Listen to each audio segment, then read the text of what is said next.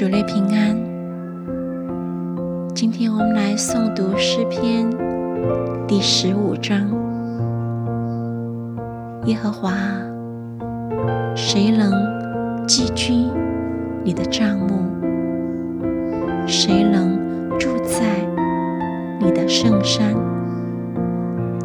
就是行为正直、做事公义、心里说实话的人。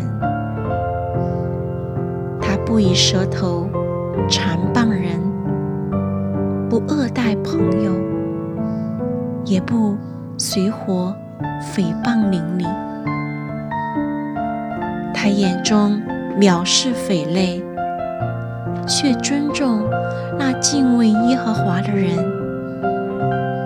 他发了誓虽然自己吃亏，也放债取利，不受贿赂，以害无辜。行这些事的人必永不动摇。